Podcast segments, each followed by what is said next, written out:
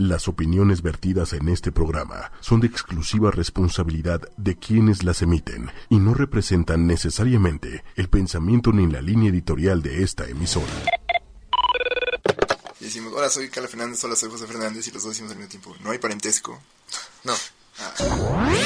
Humanos, humanas, yo soy Carla Fernández. Y yo soy José Fernández.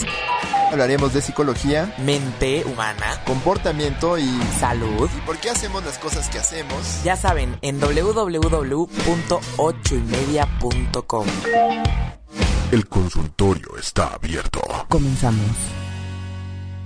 Al aire. Buenos días, humanos, humanas, bienvenidos a Humanamente.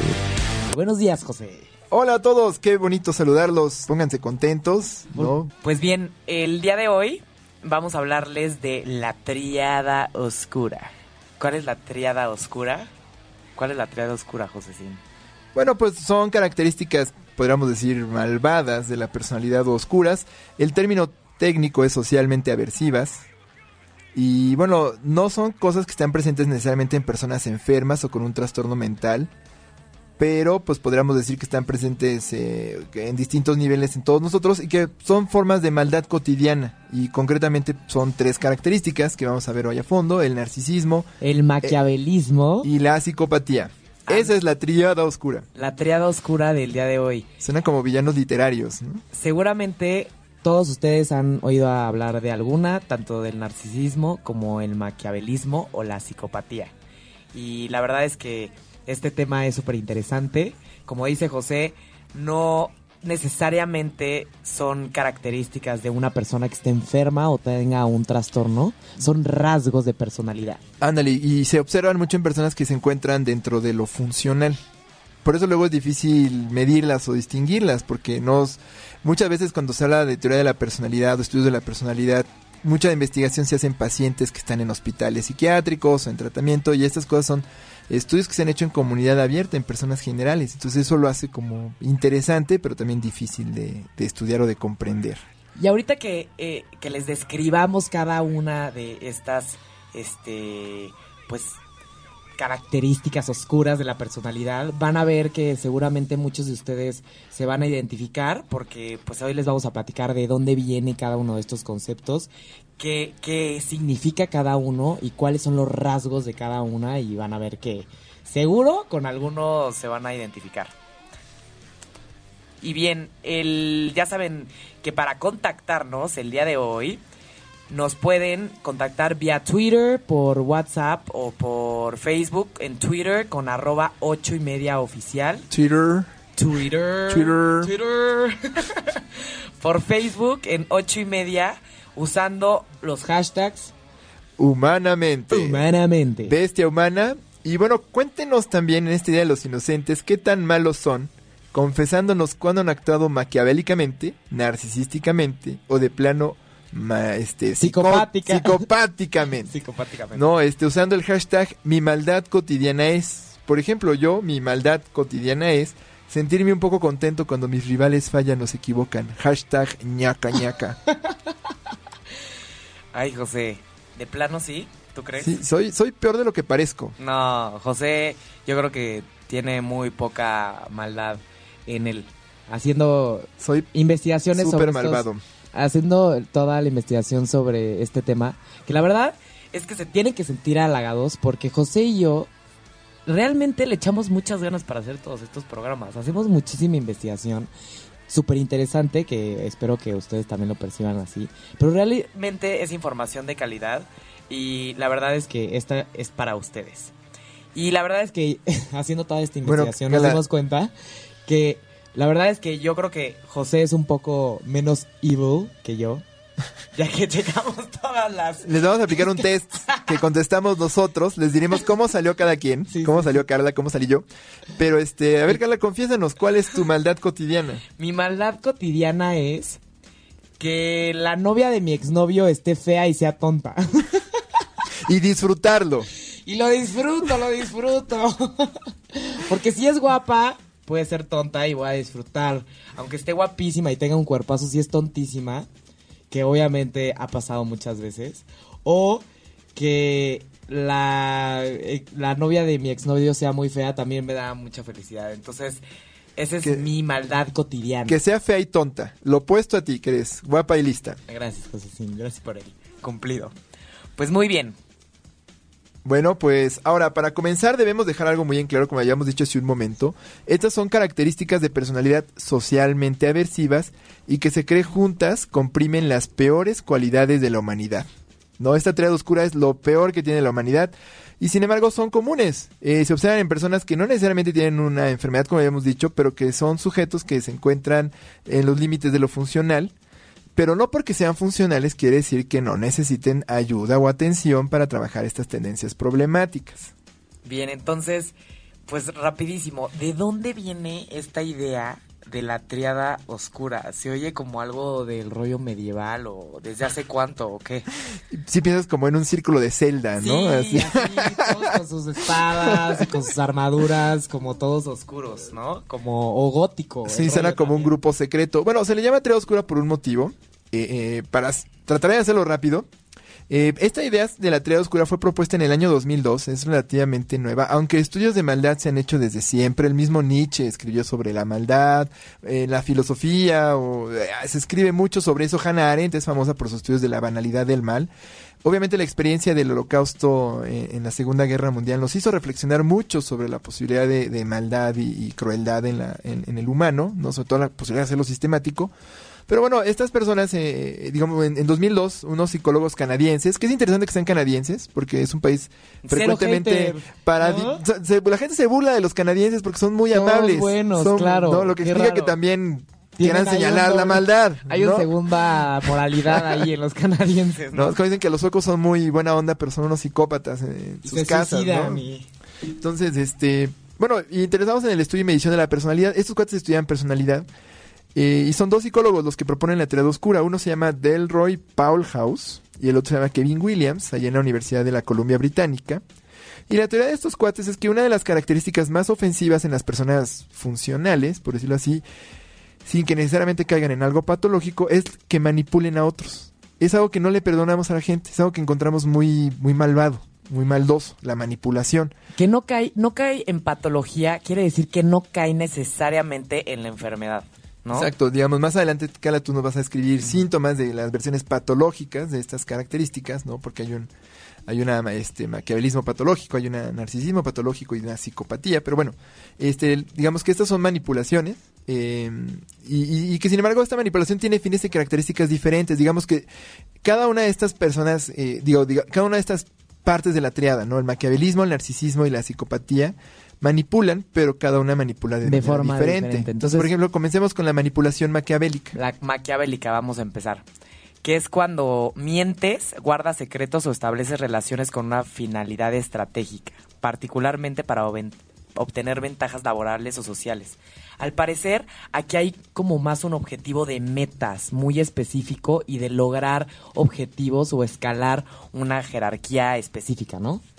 Así es, digamos que es como creer que el éxito es lo moralmente aceptable. Entonces, digamos que la que única moral, lograrlo. la única moral válida es el éxito y, y tiene mucho que ver con esta famosa idea atribuida a Nicolás Maquiavelo, que es de quien toma este nombre, este que es el fin justifica los medios. ¿no? Claro. Eh, de aquí viene obviamente el nombre, como se podrán imaginar, del Nicolás Maquiavelo, el cual escribió el famosísimo libro El Príncipe y que de hecho lo escribió mientras estuvo encarcelado bajo la acusación de haber conspirado y al parecer su inspiración eh, en su inspiración en, en bajo lo- unos barrotes plantea la creación y mantenimiento Maquilando su venganza. Exacto. Creó esta obra donde plantea la creación y mantenimiento de un Estado moderno, poniendo soluciones muy prácticas, basadas en considerar válido todo recurso que permita sacar provecho de la fuerza y habilidad del gobernante, pudiendo recurrir incluso en la crueldad y hasta el engaño para imponerse a sus enemigos. Es decir, este rollo de no importa mientras el que está en el poder se mantenga en el poder, cumpla sus necesidades, cumpla sus metas y mantenga pues el, el pues, sus ob- objetivos y los siga logrando, ¿no? Sin que importe los demás gobernantes tal vez, o el pueblo, o la demás gente. O lo que tengas que hacer. No es famosa la historia, por ejemplo, de Abraham Lincoln eh, haciendo mucho cabildeo para pasar su ley de derechos civiles, ¿no? Para liberar a los esclavos. El cuate, pues, manipuló, dijo mentiras, decía una cosa a unos, otra cosa a otros, con el fin de pasar una ley buena. Entonces, digamos que pues, es una forma maquiavélica de operar, pero no deja de ser manipuladora y, pues, bueno, relativamente maldosa, ¿no? Hay cierta malicia. Claro, Ahí. que, que, a ver, ustedes les vamos a preguntar que por favor mándenos todos sus comentarios, que este tema es jocosísimo y nos encantaría retroalimentar y nada más, que, que no nada más sea de acá para allá, sino también de ustedes para acá, porque siempre sus comentarios los tomamos en cuenta. Al final, ¿cómo nosotros describiríamos a alguien maquiavélico? José, yo la verdad sí conozco a gente maquiavélica y normalmente es la persona que planea y mueve las fichas a modo que cumple lo que está buscando. Exacto, Son confabuladores. Exacto. No tienen como un pensamiento muy a largo plazo, podríamos decir. Ha- hacen to- todos sus movimientos sociales parecieran muy calculados. Como que cuando están hablando contigo están viendo, bueno, ¿qué, qué obtengo esta persona? ¿Cómo la podré utilizar después? O eligen qué decirte y qué ocultarte porque esperan que tú reacciones de una forma. Es como un jugador de ajedrez, ¿no? Y esperan que tú reacciones de una forma para entonces después tomar ventaja vámonos. del lugar al que ellos en sus, este, digamos, cálculos, ¿no? Y sus engaños están, están esperando que llegues, ¿no? Y sacarte provecho, ¿no? Es una forma inmoral de utilizar a las personas como escalones para cumplir sus metas, Claro. ¿no? Y digamos que, ¿cuáles son sus formas de pensar, Carla? ¿Por qué no nos dices? Las formas de pensar son unas muy generales. A ver si ustedes se identifican o identifican a sus amigos o a sus amigas y dicen, este es un maquiavélico de closet y no nos ha dicho. Bueno, que rara vez se, bueno, no, no, sí se ocultan. ¿no? Sí, luego te convencen que lo hacen por tu bien o que están de tu lado y pues, sí, sí. A ver, entonces dinos, Carla, dinos, ¿qué hacen los La mejor manera de manejar a la... Son personas que piensan de la siguiente forma. A ver, imagínense que yo soy maquiavélica y pienso que la mejor manera de manejar a la gente es decirle lo que quieren oír. Obviamente, como todo mundo sabe, muchas veces cuando les dices a la gente lo que quieren oír o les das por su lado, puedes conseguir cosas con ellos, ¿no? Entonces esto puede ser una de las cosas. También eh, que piensan que es una buena idea halagar a la gente importante 100%. Tenerla de su lado, ¿no? Sí, sí, sí. La gente que es maquiavélica, ¿qué tal? Todo el tiempo te está lamiendo la bota y ¡ay, sí! ¡Pero qué linda te ves hoy! ¡Guapísima! Y sabes perfecto que atrás está confabulando en contra de... o está no tan de acuerdo con tu forma de verte o tu forma de pensar, ¿no? Bueno, podrás tomarlo como un cumplido porque quiere decir que te consideran estratégica. No, no, importante para sus fines. Viéndolo No, no, no sé si importante en términos sociales, que lo eres porque pues, eres tú, pero este, te- cuando, al- cuando un maquiavélico te utiliza, a veces sería bueno pensar, bueno, pues algo debo representar para esta persona, ¿no? Claro, claro. Sí. ¿Qué más hacen? También funcionan mucho mejor en trabajos y situaciones sociales donde las reglas y los límites son ambiguos. Son políticos. Son políticos. ¿Por qué políticos, José? Pues en la política se ve la- la- el maquiavelismo como una cualidad. ¿no? Claro. A- al final la moral en la política es como muy, digamos, variable, muy gris, ¿no? Este, y digamos que, o, o trabajos, por ejemplo, de ventas, o, o abogados, o, posiciones de liderazgo y mercado, donde se necesita ser muy estratégico, por ejemplo, para tirar a tu competencia, o para, este, no sé, la verdad es que yo no vengo de ambientes maquiavélicos laboralmente, o, o puede que sí, no me dé cuenta, jugaron conmigo. Este, pero yo intuyo que va, va, va por ahí, ¿no? Sí, también como este rollo de cuando las reglas y, y- y las normas no están bien establecidas, pues es muy fácil tú llegar y hacer lo que se te da la gana con la gente y con las reglas, ¿no? Exacto. Entonces también eh, estas personas, los, los maquiavélicos, ¿qué es lo que tienen? Tienen un desapego emocional y una actitud cínica. Esto les permite controlar eh, sus impulsos y ser cuidadosos, ¿no? Entonces, ¿qué es lo que ellos hacen? Se mantienen alejados emocional y físicamente de las personas en general para poder evitar esa culpa, ¿no? O ese contacto humano para que ellos sigan, obviamente manteniéndose haciendo lo que les plazca, ¿no? ¿Y por qué son cínicos? Porque les da igual, o sea, tienen, tienen una perspectiva de la gente y del mundo eh, como si ya no hubiera un bien mejor o, o cómo describiríamos el cinismo. El, cinismo, digamos, es que no creen en nada más que pues, en dos fines propios. Es una cualidad en, en todos los elementos de la triada oscura. Todos son, digamos, orientados por, por creencias egoístas o fines egoístas. Digamos que la cuestión del maquiavélico acá es que es como muy a un fin concreto. Por ejemplo, la malvers, no sé, obtener mucho dinero Claro. o tener el poder político que necesitan para estar ahí. El poder mismo les parece muy atractivo, ya que lo logran, pues bueno, pues, obviamente pues, es un hambre insaciable, pero bueno, lo obtienen lo que están buscando. Sí, como que Digamos que para ellos es la, la única moral válida es la moral del éxito. Entonces digamos que es una mentalidad, yo creo que muy promovida en, en ambientes financieros, Claro, claro. ¿no? Donde no Y importa si te, también, no importa si te chamaqueas a tus inversionistas o te chamaqueas a tus Mientras clientes, si tú tienes el yate, si tú tienes la casa, si tú tienes todos tus indicadores de éxito, el bono, la comisión, ¿qué importa?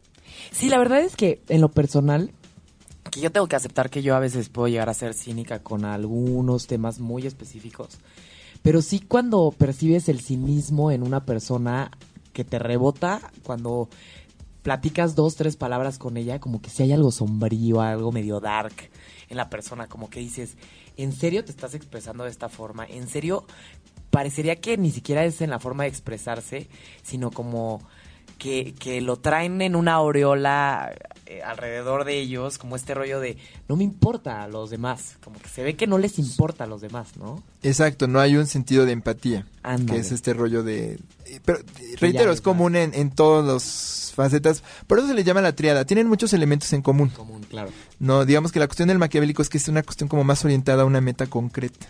Digamos que es menos como de diseño y más como de entorno. Claro. Ahora, este, ¿qué pasa con un maquiavélico? Porque pueden ser personas que tienen mucho éxito en ambiente, en ciertos ambientes laborales.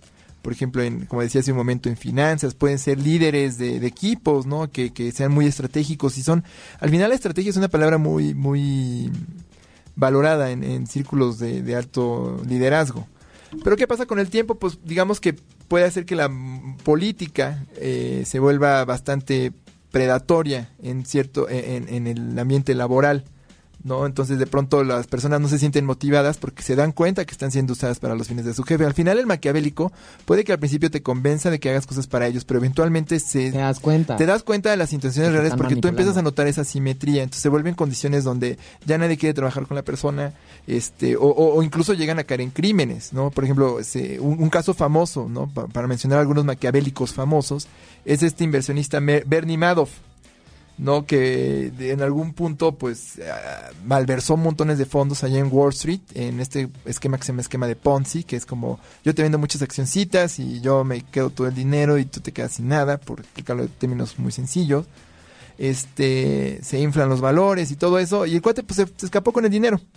¿No? Entonces, estas cuestiones como de fraude que terminan luego en cárcel, son personas maquiavélicas. Claro, que, ¿no? que en realidad no quiere decir que sean malos con las personas de alrededor, sino que no les importa impactar en 300 mil personas que tal vez se van a quedar sin lana o sin casa o sin hipoteca o sin seguro. La verdad no, No estoy te tan importa. familiarizada con este No, pero lo que pasó con estos cuates, específico. ¿no? al final sí sabes que estás impactando a una población muy grande. No te estás yendo como a la guerra de vamos a matar a todos y no me importa, sino que desde una perspectiva financiera vas a impactar de manera negativa a mucha gente y con tal de tu propio beneficio te va a dar igual, Exacto, ¿no? ya, como dicen, más fácil pedir perdón que pedir Pedir permiso. O como dice o, eh, del principio del principito de el fin justifica los el fin medios, justifica ¿no? los medios. Otro famoso maquiavélico es Jeff Skilling, que es el de Enron, esta compañía también de fraudes de contabilidad que pues, terminaron quebrando, el cual terminó con cargos para la cárcel y bueno, pues no le importó dejar a muchas personas en deuda, ¿no? Habiéndole entregado todos sus ahorros bajo la premisa de que iban a ganarle, al final nomás le dieron dinero al cuate para que se lo volara. Entonces, que es una historia pues, común en muchos políticos mexicanos, ¿no? Claro. Y bueno, digamos, figuras de, del, este, de los medios, este, digamos, ficticios, pues es famoso este político de la serie House of Cards, Francis Underwood, ¿no? Que les dice a los republicanos lo que quieren oír, a los demócratas lo que quieren oír. Aparte es interpretado con una este, malicia, ¿no? Particularmente sabrosa, Sabrosa. por este actor Kevin Spacey. Entonces, este cuate es el maquiavélico por excelencia. Entonces, cuando piensen en maquiavélico, piensen en él. Que ¿no? también su esposa, yo creo. mata, ¿no? este, mata, bueno, no les voy a decir a quién para no soplarles si no la han visto, pero el cuate llega a matar para protegerse. ¿no? Y, y él lo ve como pues, para obtener la presidencia, el poder y mover las políticas que le convienen, ¿no?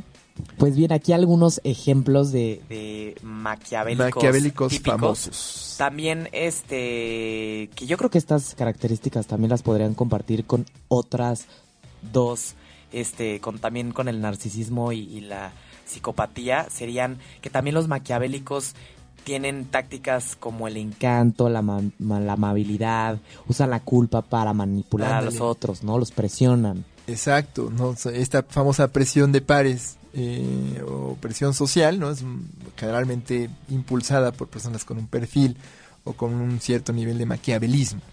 Entonces ya saben, todavía no coman ansias, al final vamos a contestar un test que obviamente lo vamos a subir a la página de ocho y media. Para que lo contesten. Para que lo contesten y ustedes vean si son más narcisos, si son más maquiavélicos o si son más psicópatas, ¿ok? Entonces, bueno, vamos con el siguiente de la triada, ¿ok? Ok, esta es la manipulación narcisística. No, esta está más bien orientada a obtener como lo, lo- lo que... Creo que este es un término que, a- que a Carla le va a gustar, que es un boost de ego, el ego boost. Ego boosting. El ego boost, que digamos lo que tienen que hacer estas personas es mentir o exagerar sobre sus propias virtudes. Cuando te ves en el espejo. Entonces digamos que el, el engaño particular eh, o la manipulación del narcisista es convencer a las otras personas que ellos son muy valiosos, ellos mismos. Y que solo porque tú estás junto a ellos, tú ya eres bien fregón. Solo porque tú eres mi amigo, ya eres bien fregón. Yo te estoy haciendo el favor de ser mi amigo. Porque yo tengo un, un montón de virtudes. Tú júntate conmigo y vas a ver que vas a ganarle. Yo soy la mejor persona que te puedes encontrar. Adórame a toda costa. Entonces ellos demandan privilegios, se perciben como merecidos de muchas concesiones, sin necesidad de haberlos ganado, no solamente mediante el convencimiento y la manipulación, precisamente la mentira, la amabilidad, ¿no? Y creen que pues ellos simplemente son mejores que los demás, más allá de- del maquiavélico que, que habla de... ¿Cuál sería la diferencia? Exacto, como que se parece Para el maquiavélico el éxito es la moral para o, o- o el objetivo de sus manipulaciones. Para el narcisista es más bien, ellos sienten que ya son mejor que los demás. Y es confirmar ese lugar de, de- de superioridad lo que están buscando. Entonces a ellos no les importa el éxito per se, pueden ser unos fracasados, pero mientras los demás crean que ellos son mejores. Mientras los demás se- se- sean instrumentos para que ellos sientan que esa idea que tienen ellos de superioridad se confirma.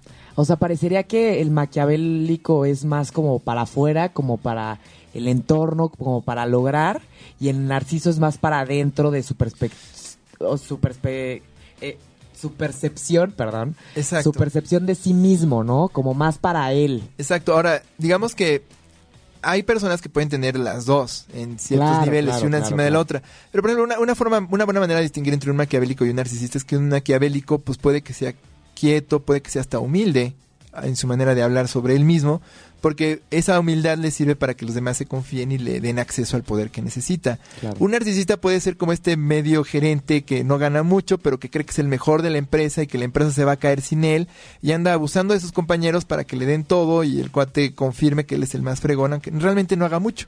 Y que Real- no le importa ¿no? ganar, Que lo que le importa es la adoración de los otros. Que luego también los narcisos ocupan muchos lugares y posiciones de poder y de mucho éxito, que eso Claro. es lo, lo duro, ¿no? Entonces, bueno, ahorita ya les vamos a platicar de algunos ejemplos de, de personas típicas, eh, narcisos típicos en el poder o que han llegado al éxito. Pero primero vamos a platicarles rapidísimo de dónde viene la palabra narcisismo. Obviamente hay una raíz este histórica, viene de la palabra del nombre Narciso, que es un personaje de la mitología griega del cual todas las doncellas estaban enamoradas de él. Narciso alias el todas mías. Narciso alias el todas mías. Y todos míos, porque eran griegos, ¿no? Sí, Eh, eran todos con todos. Ajá, exacto. También, Perdón. exacto, exacto. Todas las doncellas querían con él y también los hombres querían con él. Como dice José, en esa época eran todos con todos. Y ¿qué era lo que pasaba? Que pues él las rechazaba a todas y a todos. Entonces, ¿qué es lo que sucede? Como este cuate se creía mucho y porque todo el mundo quería con él, Némesis, la diosa de la venganza, le da un castigo.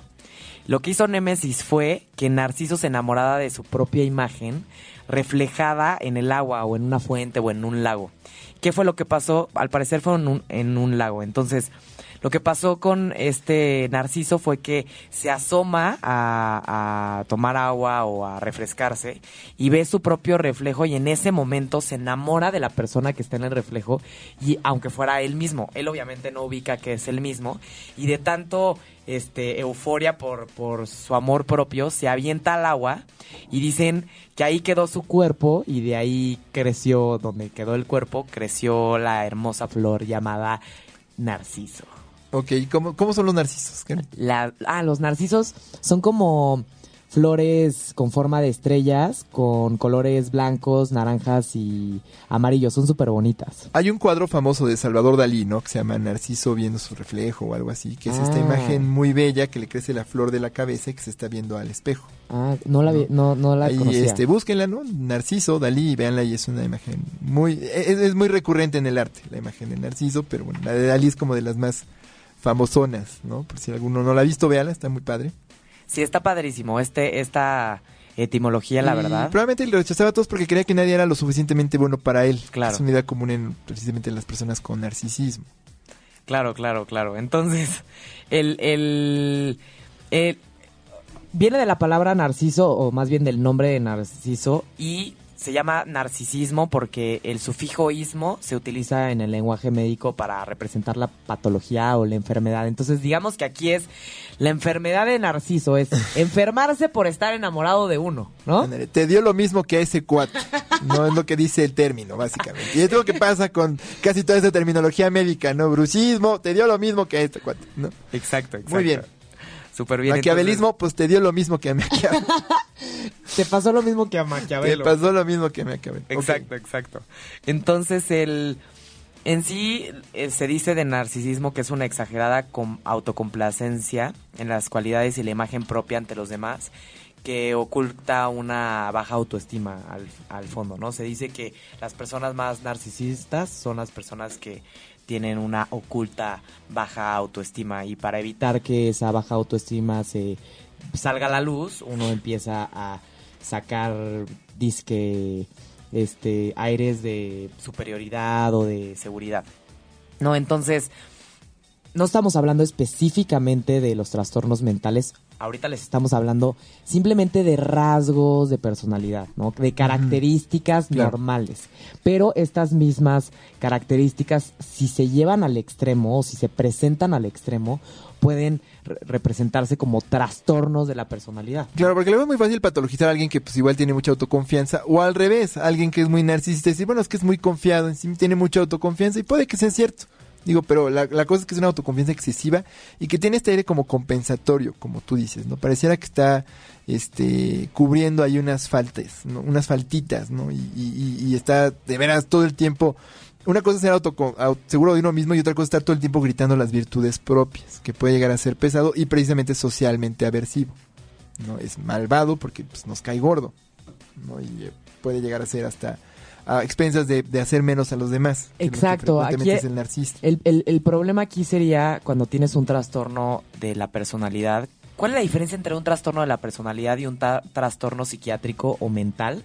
Es que el trastorno de la personalidad en sí es un, un es la la personalidad es quién eres, cómo te comportas socialmente, cómo te ves a ti mismo y cómo te ves frente a los demás. En general es pues una conducta específica y cómo es que esta conducta empieza a no embonar con, con la perspectiva cultural o con el entorno. Entonces obviamente a la gente se le hace raro tu, tu cierta conducta y ahí es cuando empiezas a presentar problemas. Ese es el trastorno de la personalidad, cuando tus rasgos de, de- de personalidad empiezan a causar problemas, ¿no? Al- en, en el contexto, en una sociedad. Claro.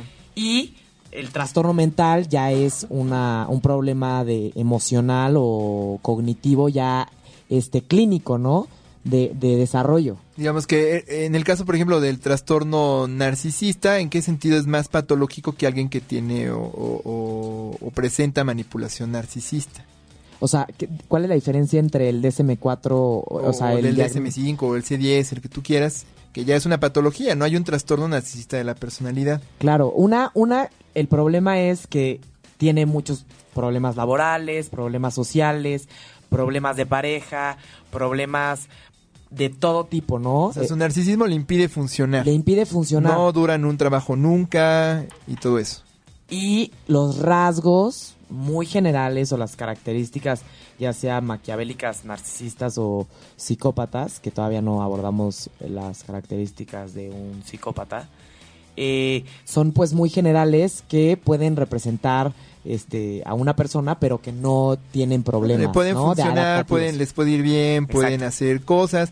Obviamente se meten en aprietos, pero no los tiene en un psiquiátrico, no los tiene pues, imposibilitados de hacer cosas por su narcisismo, ¿no? De hecho, a veces el narcisismo, eh, como decíamos al principio, son cualidades que, que en ciertos ambientes pueden ser muy bien vistas. Por ejemplo, un líder narcisista eh, puede ser visto como un- una persona que inspira a los demás, este, motivación para trabajar para ellos, ¿no? Una, una figura que se me ocurre es Steve Jobs, era un cuate muy narcisista. Entonces mucha gente hasta llegó a adoptar este rollo de es que yo sigo la doctrina de Steve Jobs, es que yo sigo la ética de Steve Jobs. Steve Jobs llegó a un momento en que su narcisismo lo llevó al nivel de que le- eh, se llega a pensar que su ética de trabajo es la ética de la empresa, su ética personal. Y, y- se habla hasta de doctrinas y, y- formas de trabajar alrededor de Steve Jobs. ¿Qué pasa? Pues que también llega un momento en el que un líder narcisista pues dice más cosas de las que puede demostrar. Entonces, eh, ensalzando sus virtudes, llega un momento en cuando, bueno, a ver, ríndeme cuentas, ¿no? O, o demuéstrame lo que estás haciendo, pues, no necesariamente pueden cumplir. Entonces, es una moral muy frágil, la de una organización basada en líderes narcisistas. Lo que no quiere decir que sus cuates fracasen, ¿no? Pero tienen que estar constantemente pues, prestando atención a eso. Entonces, algunas características del trastorno de personalidad narcisista, ya estas personas que no se pueden adaptar a su entorno social, es un patrón general de grandiosidad, una necesidad de admiración y una falta de empatía. Es decir, que tanto te puedes poner en los zapatos del otro o entender las emociones del otro, que empiezan a principios de la edad adulta y que se dan en diversos contextos, ¿ok? Entonces, algunas de las características son que tienen un, un grando- grandioso sentido de autoimportancia, ¿no? Exageran sus logros. Grandiosidad. Grandiosidad. Exageran sus logros y capacidades. Siempre todo lo acrecientan. Son los más guapos, son los más inteligentes, son los más todo, ¿no? Y se ponen esas características a sí mismos. Se reconocen como superiores. Y también otra de las características es que están preocupados por fantasías de éxito ilimitado, poder, brillantez, belleza o amor imaginativo. No es nada más que tengan la conducta, sino que están pensando todo el tiempo en eso. y, son ideas fantasiosas, ¿no? A diferencia de un narcisista funcional que, bueno, pues más o menos trabaja para que esas fantasías se cumplan un poquito, ¿no? El, el narcisista está convencido de eso, Claro. ¿no? Y, y no hay manera de sacarlo de ahí.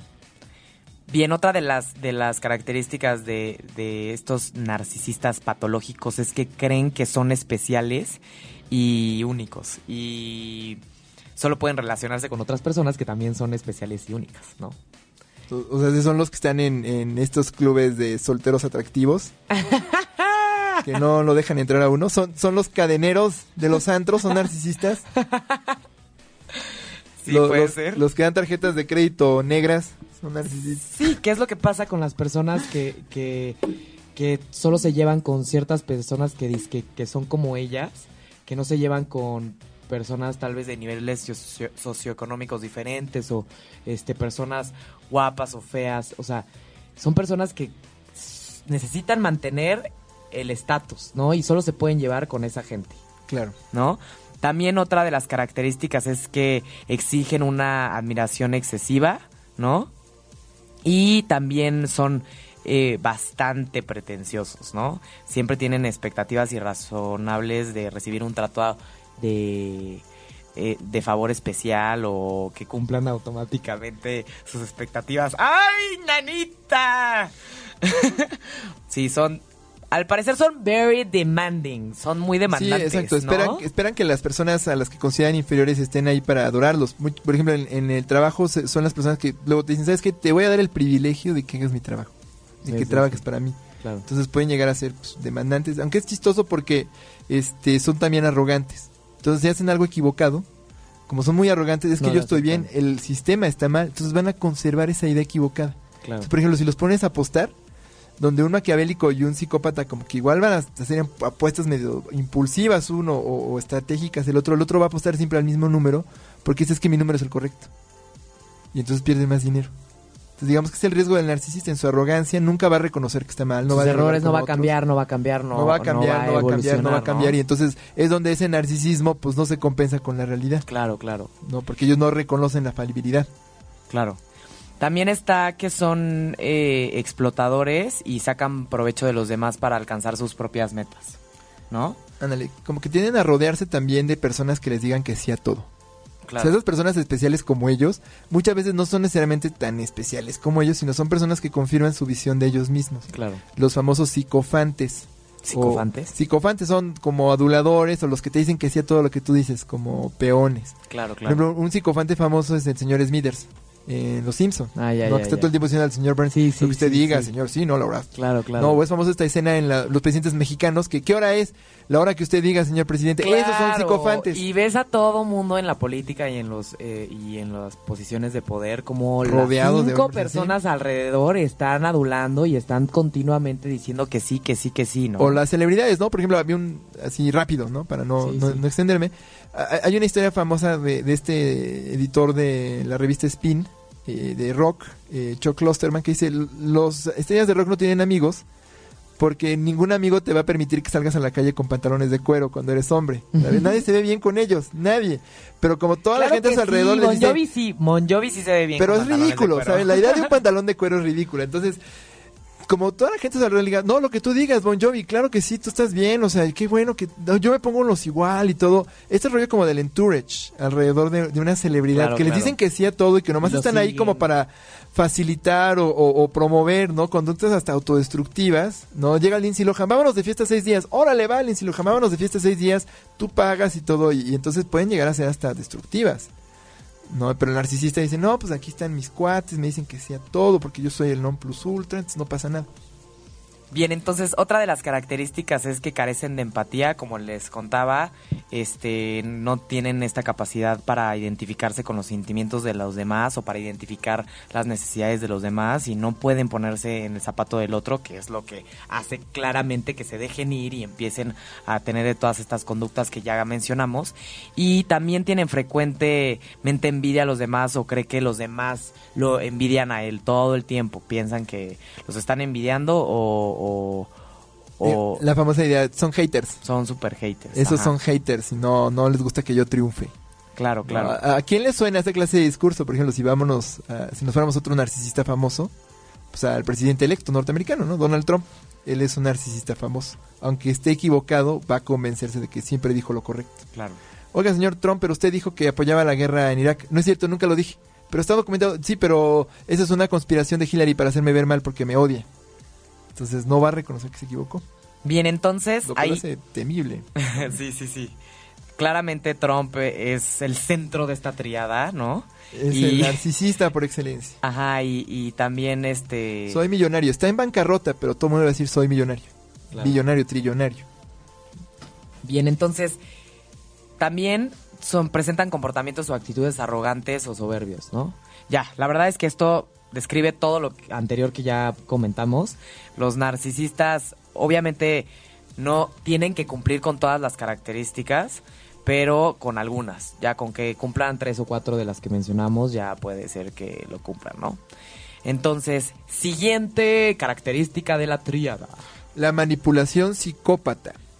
Los psicópatas. Los psicópatas. Bueno, los que actúan psicopáticamente. Los que actúan. Ya vamos a platicarles esa característica. Esa porque Ya característica. hablaremos de un trastorno psico, bueno, de psicopatía, ¿no? Ajá. Eh, esta manipulación se cree que es la más malévola de todas. ¿Por qué? Porque no, a diferencia del narcisista que tiene una- un, un fin concretote, ¿no? Que es que lo adoren. Y el maquiavélico que quiere obtener como su éxito, o lo que sea que le entienda sobre éxito, o ella, porque hay mujeres maquiavélicas también. Claro. Este, el caso del psicópata no hay un fin específico y es simplemente una conducta cínica, carente de valor u objetivo, basada en un impulso básico por hacer cosas peligrosas, molestar o manipular a otros por divertirse. Son los que dicen, pues yo nomás quería ver qué pasaba si los ponía a ustedes a pelearse porque pues no sabía y estaba yo aburrido. Entonces los- me, puse a intrigar a mis amigos pues para entretenerme.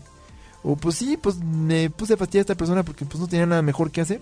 Eso es un acto psicopático, bueno, una actitud psicópata. No, les gusta hacer cosas, este, o, digamos, malas, aprovechar oportunidades para hacer las cosas mal, para brincarse las reglas. Cualquier oportunidad que tengan para ser nasty, no la van a aprovechar porque lo ven como una virtud. Como si yo puedo ser maldoso, solo por ser maldoso, pues tengo que aprovecharlo porque no quiero lidiar con las consecuencias de mis gustos y mis placeres. Entonces para ellos digamos que el único principio base, este, importante es su propio disfrute, su propio placer y hacer todo lo necesario sin que importen los demás para obtenerlo.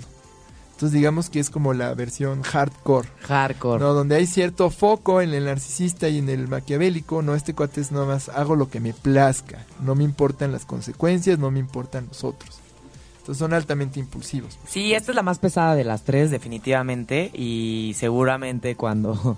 La verdad es que es curioso porque en el Instituto Nacional de Psiquiatría había una psiquiatra que clasificaba a todos los hombres como obsesivos o sociópatas, ¿no? Que ahorita no vamos a describir la diferencia entre sociópata y psicópata porque nos vamos a dejar ir, pero pues esta diferenciación entre los hombres buenos y los hombres malos, ¿no? Los hombres tiernos, sinceros, este, a los que les puedes tener confianza y a los hombres este que están Madre mía, ya se nos acabó el tiempo casi. Bueno, seguimos. Entonces, rapidísimo, las características de el psicópata son locuacidad y encanto superficial, autovaloración exagerada, ausencia total de remordimiento o culpa, manipulación ajena y utilización de la mentira y el engaño como recurso. Si se fijan, esto la verdad es que pues es muy parecido a los anteriores, ¿están de acuerdo? Sí, digo, no podemos enfatizar esto lo suficiente, ¿no? La cosa es que ya que los ves comportándose, los objetivos que tienen y hacia dónde orientan esta manipulación, puedes ver las diferencias. Por ejemplo, la carencia de empatía está presente en los tres, ¿no? Pero cómo ven a cada quien, este, cómo ven a cada quien o, cómo instrumentalizan a cada quien es donde cambia. Entonces, digamos que el maquiavélico, pues tú eres un fin, un peón para mi éxito. El narcisista es tú a mí me confirmas que soy el mejor de todos. Yo te voy a utilizar para que me adores y hagas mis cosas porque soy el mejor y tú eres chafa, ¿no? O, o lo que sea. Y el psicópata es, a mí no me importa quién seas, mientras pues, me des lo que yo quiero. Claro. Y lo que yo quiero puede ser cualquier cosa buena o mala, no me importa. Sí, entonces el... Hay como cierta crueldad particular en el psicópata. Más la, se, representa como la ausencia de culpa, ¿no? Y eh, en los trastornos, este, se le llama trastorno antisocial de la personalidad normalmente a los, a los psicópatas, ¿no? Y estas, estas personas son eh, tienen un fracaso para adaptarse a las normas sociales en, los en lo que respecta al comportamiento legal, tienen continuamente problemas con la ley.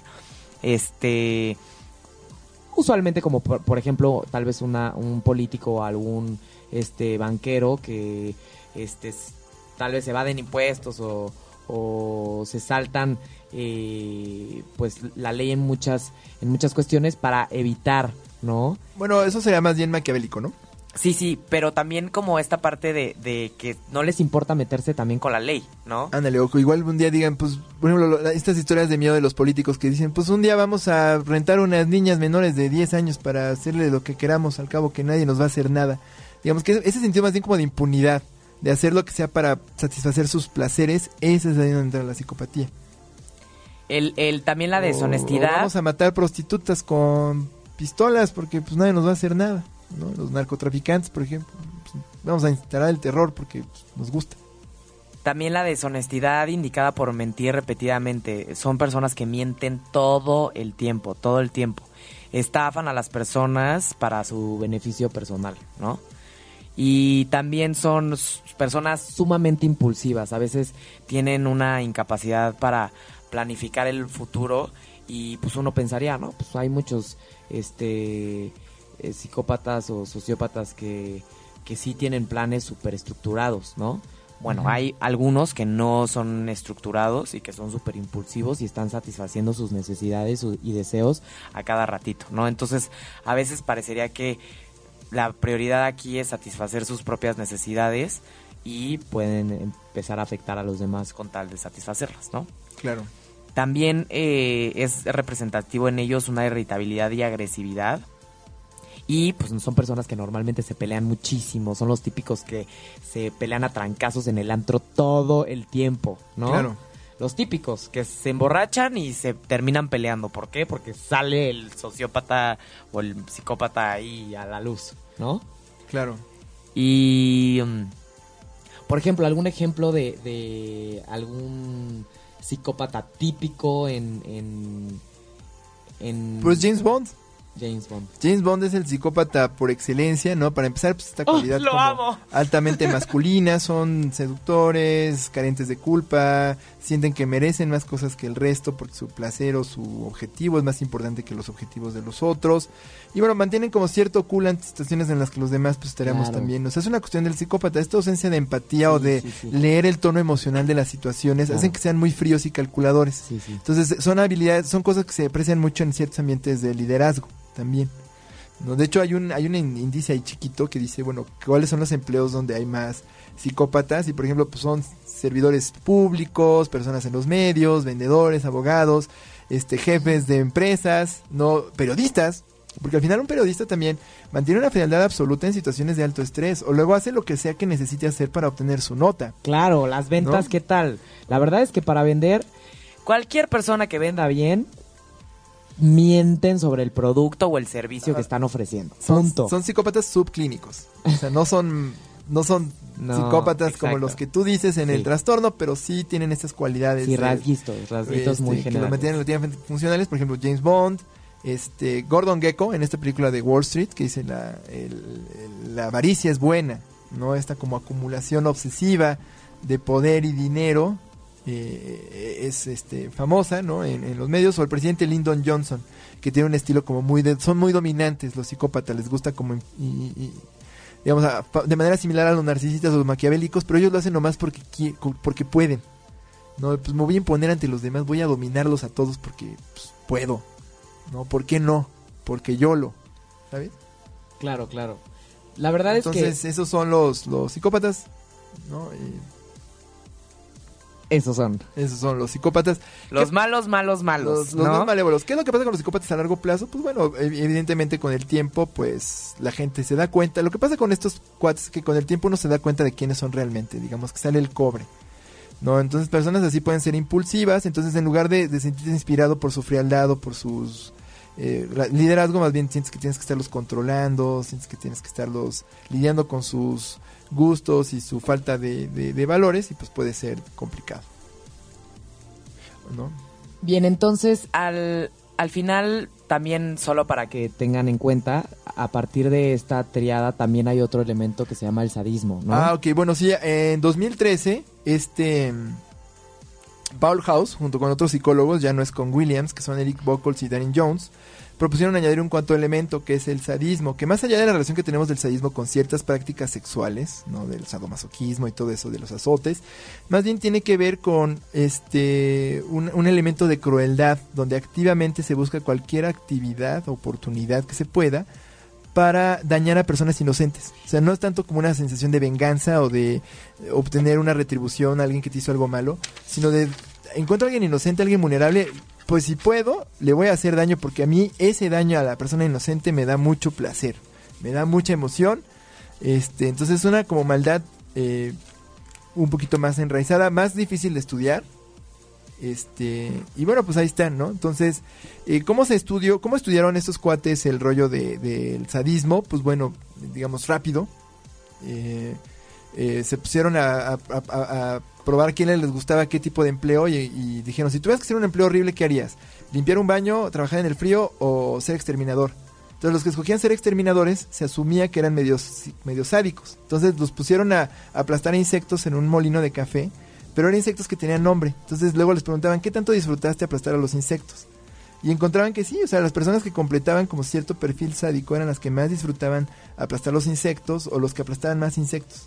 Y disfrutaban mucho hacer como esta eliminación gráfica, ¿no? De los bichitos. Entonces, Esta característica también podría ser- incluirse en esta triada, pero la verdad es que ya no la quisimos abordar porque mucho ya tenemos con... es harina de otro ya- costal y Es harina de otro Se costal. Algún día, apenas. exacto, se- vamos a hacer algún programa por ahí de sadismo, de, de parafilias y, y de masoquismo. Ya después les contaremos cuándo. Pero rapidísimo, antes de cerrar el programa, pues les vamos a platicar sobre la película del día de hoy. ¿Cómo vamos a aterrizar el tema con Breaking Bad?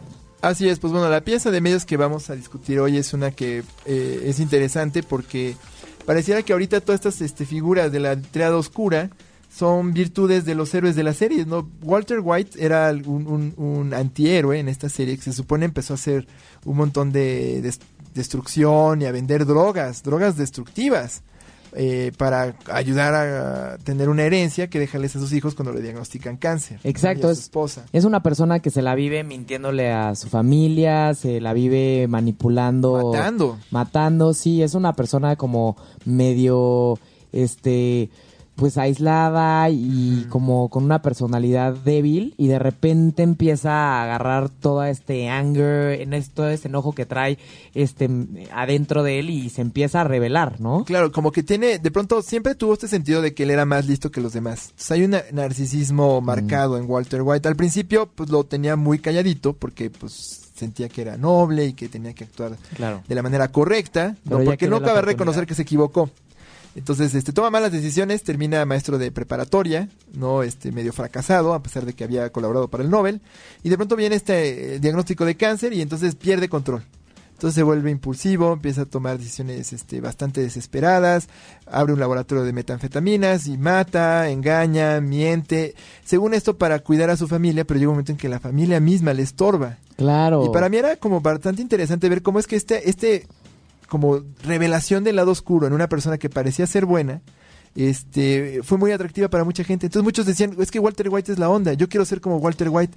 Y, y cuando la familia todo le decía... y ganando "Ah, lana sí, y pero teniendo y- y poder, ¿no? aparte era como un hombre listo, es un científico, entonces se sentía mejor Claro. que los demás. Pero yo decía, bueno, pero cuando su familia, por ejemplo, un personaje que recibió mucho odio fue su esposa. Porque su esposa le decía, es que no me gusta lo que haces. Y yo, yo me acuerdo escuchar a mis amigos decir, es que mugre esposa, ¿por qué Ay, no, la sabotea? esposa es desquiciante. La esposa Pero- me des- Yo dejé de ver la serie por la esposa. Pero eso es lo interesante, Carla, porque de pronto llega un momento en que esta serie te, te a la descubres esposa, claro. odiando a la persona que hace lo correcto y apoyando a la persona que está haciendo claramente cosas malvadas. Pero los mismos medios son eh, psicópatas y, y maquiavélicos, porque al final nos hacen querer adorar a la persona maligna y mala, porque también lo, primero nos los muestran como sufriendo, redimiéndose, tristes, como que Pero algo les debe algo. Y después ya sacan el Y eso cobre. es lo interesante, porque como cuando estudias a estas personalidades en la tarea oscura, al principio te seducen, te convencen de que están del lado correcto y que tú debes seguir su causa y después resulta que sale el cobre y solo te estaban utilizando y no había ninguna este, relación de empatía. Y es un síndrome, yo me atrevo a decir, en muchas series de televisión hoy en día que son muy populares. ¿No? Este, empezando por Game of Thrones, donde todos Los son narcos. sociópatas o narcos, donde hacen de Pablo Las Escobar un- típicas, un- un claro. héroe. Ves a la reina del sur y todo el mundo quiere ser la reina del sur. Yo quiero ser la reina del sur. Entonces son, son tiempos alarmantes, ¿no? Porque si bien es bueno aceptar que estas cualidades este, oscuras están presentes en todos y podemos aprovecharlas, también romantizarlas o verlas como deseables puede tener pues, un, un efecto contradictorio. Sí, al final la moral de los medios ya está por los suelos. Vemos que los símbolos o los líderes o ya parece que vamos como los cangrejos, allá nadie le importa los valores, allá nadie le importa si la persona es buena. Vemos la vulnerabilidad como algo fatal. Entonces nos vamos al otro extremo pensando que todo lo demás es lo mejor. Y en los artículos, en, en las series, en las, en las películas, vemos como antes el, el bueno era el mejor, ahora el astuto, el maquiavélico, el, el, el psicópata, el, el guapo, o sea, las Sí, el- 50 el bueno sombras de flojera. güey, come on. El bueno sea, da flojera. Claro, el bueno da flojera, el bueno no es guapo, el bueno no, no le importa si es inteligente, solo nos importa que esté guapo, que tenga poder, que tenga lana, ¿no? Entonces está muy mal porque al final esto es lo que nuestros hijos van a recibir. Nosotros recibíamos este muchas muchos valores. Antes las películas de antes los líderes eran tenían honor, eran buenas personas. Ahora ya la mitad son buenos y la mitad son un poco con estas características de la triada oscura. Claro, ¿no? entonces hay que leer con cuidado estas series, por supuesto, porque también hay, hay cierta moral, ¿no? Fin- a los antihéroes no les va bien, al final. No, pero nos quedamos como con la parte emocionante de su maldad y no con las consecuencias. Claro. Yo creo que también es lo que pareciera estar pasando. Nos importa más pues, el bien inmediato que las consecuencias a largo plazo. No es por ponernos mo- moralinos, pero la verdad es que analizar estos conceptos y estas características de las personas sí nos hacen rectificar No, sí, sí, es muchísimo. más divertido. Es Es un una tema- fantasía presente en todos nosotros. Es interesante, mal. claro. Entonces, pues ya terminamos, ya llegamos al fin de nuestro programa del día de hoy con la tríada oscura. La tríada oscura les dice adiós y la verdad sería bueno como para ponerlo en un grupo de, de rock de tres personas, ¿no? La triada oscura han de ser imposibles. Nos vemos la próxima la próxima sesión de Humanamente, Humanos Humanas. Chao. Si te perdiste de algo o quieres volver a escuchar todo el programa, está disponible con su blog en ochoymedia.com. Y encuentra todos nuestros podcasts de todos nuestros programas en iTunes y Tuning Radio. Todos los programas de ochoymedia.com en la palma de tu mano.